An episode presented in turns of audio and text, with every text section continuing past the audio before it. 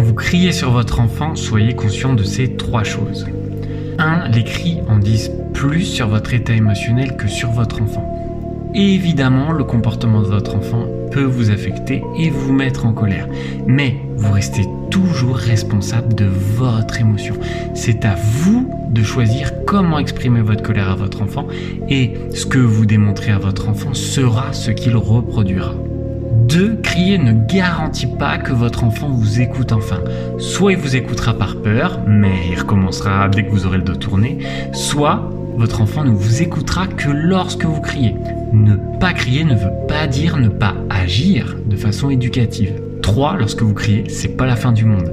Perdre son sang-froid, c'est humain. Si vous criez, profitez de ce moment pour montrer que tout le monde fait des erreurs et de montrer comment s'excuser. Alors,